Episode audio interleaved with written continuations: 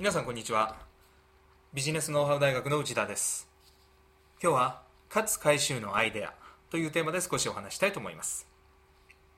少し前になりますがテレビで勝回収を特集していました。NHK だったと思います。彼は貧乏な下級武士の家の出身だったといいます。ある時彼はどうしても蘭学の勉強がしかしたかったのです。ただし蘭学の本は値段がとても高くて買えません。借りて写すだけでも当時のお金で10両もしたのです。この10両が用意できなかった彼が取った行動はどんなものか想像がつくでしょうか。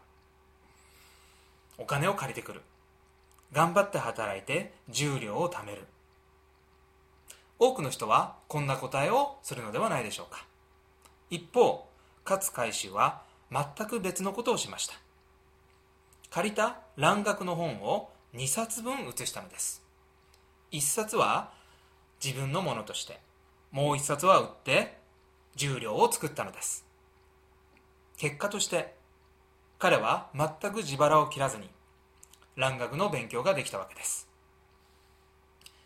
言われてみれば簡単なことでもまたは誰でもできることですがそれをいち早く見つけ行動する。